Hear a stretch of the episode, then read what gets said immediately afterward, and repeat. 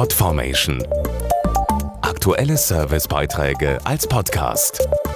Regelmäßige Infos aus den Bereichen Service und Tipps. Sie fliegen zurzeit wieder, die Pollen. Rund 20 Prozent der Deutschen finden das gar nicht gut und reagieren äußerst allergisch darauf. Viele der Betroffenen sind nicht nur genervt von verstopften Nasen und roten Augen, sondern haben auch Sorge, andere zu stören. Warum das unbegründet ist und wie man mit einigen Kniggetipps gut durch die Allergiezeit kommt, erfahren Sie jetzt.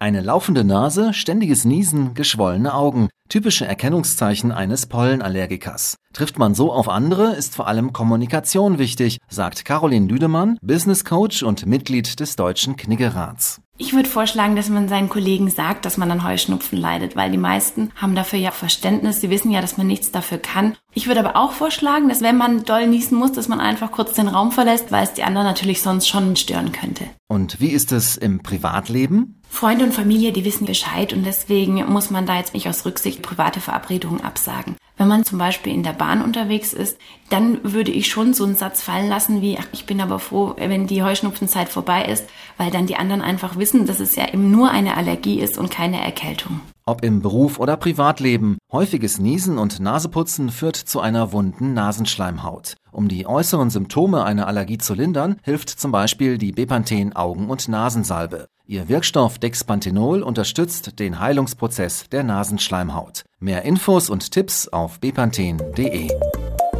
Podformation.de Aktuelle Servicebeiträge als Podcast.